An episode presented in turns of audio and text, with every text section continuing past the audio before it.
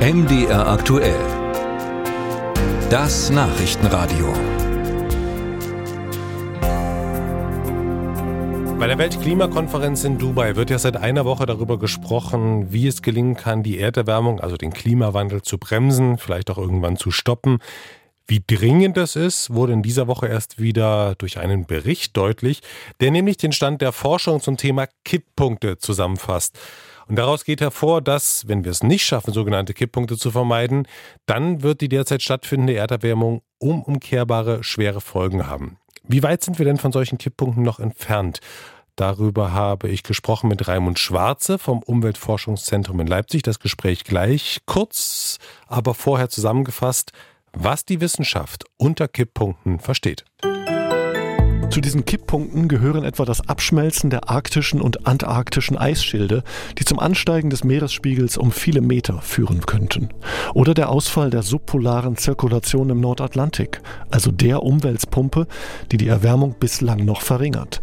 Werden solche Kipppunkte überschritten, könnte das grundlegende und sofortige Veränderungen auslösen, die über Hunderte oder Tausende von Jahren unumkehrbar sein könnten.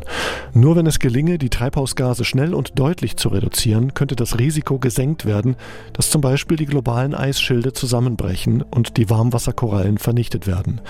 Die Forscher warnen davor, dass viele der negativen Folgen der Temperaturerhöhung sich gegenseitig verstärken und das zu einem Zusammenbruch der Nahrungsmittelversorgung führen könnte. Insgesamt 21 mögliche Kipppunkte machen die Forscher aus. Das Fazit, um die Risiken einer Destabilisierung des Erdsystems abzuwenden, genüge es nicht, erst 2050 klimaneutral zu sein. Dazu jetzt im Gespräch Raimund Schwarze vom Umweltforschungszentrum in Leipzig. Herr Schwarze, ich grüße Sie. Guten Morgen, Herr Schneider. Wir haben es gehört, im aktuellen Bericht ist von über 20 Kipppunkten die Rede, in anderen von 16 oder auch mal von 14.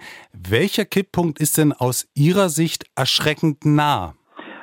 Erschreckend nah ist das Abschmelzen der Polarkappen erschreckend nah ist die Erhöhung der Temperatur der Ozeane, sodass die Korallenriffe möglicherweise ausgebleicht werden. Welcher dieser beiden Kipppunkte hätte die verheerenderen Auswirkungen?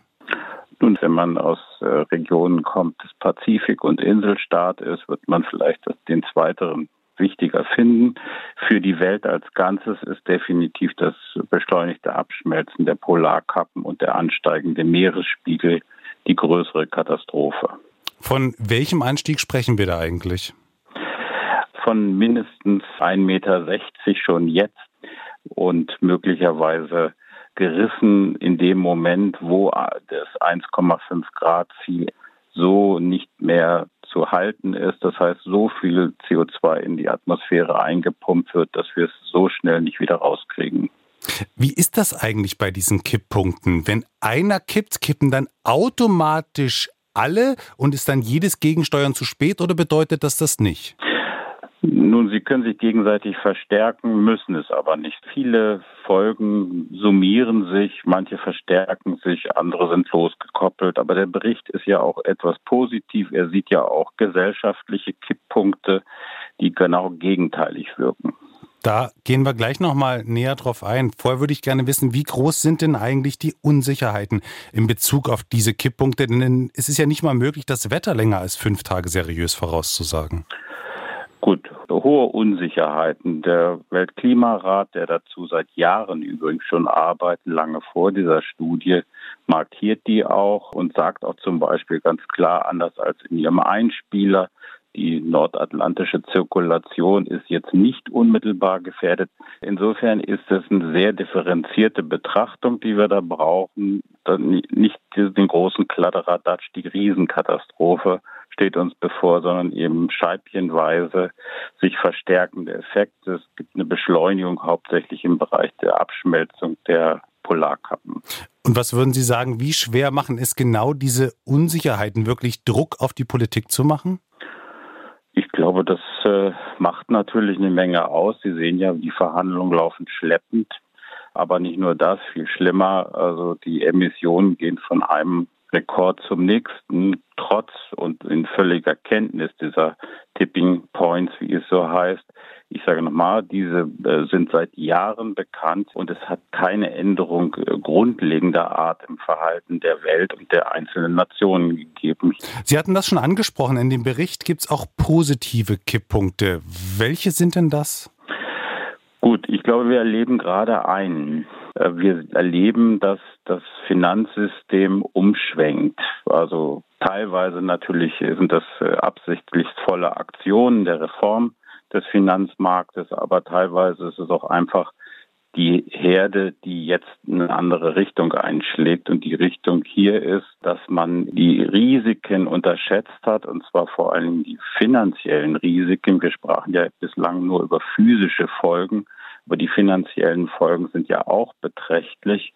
Und die finanziellen Folgen sind so groß geworden, dass die Herde jetzt einen anderen Pfad eingeschlagen hat.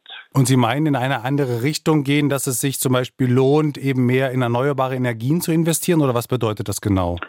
Ja, zunächst mal raus natürlich aus den alten Energien und zwar beschleunigt und dann natürlich, dass man die Unternehmen auch selber da an dem Kragen packt und sagt, also, oder sie sich selbst genau genommen, äh, was müssen wir im Unternehmen ändern, was können wir und sie können sehr viel. Sie sind ab heute Abend ja auch in Dubai dabei. Mit welchen Erwartungen sind Sie bei der COP28? Nun, zu feiern ist nichts. Sie verfolgen ja die Nachrichten alle auch, dass es dort noch Auseinandersetzungen gibt, wie man jetzt tatsächlich bei der Kernfrage vorankommt, nämlich dass die Zusagen, mehr in der Emissionsreduktion zu erreichen, tatsächlich erhöht werden. Da sehe ich jetzt wenig Fortschritte. Das muss sich in der nächsten Woche ändern und ich beobachte und berichte darüber vom UFZ.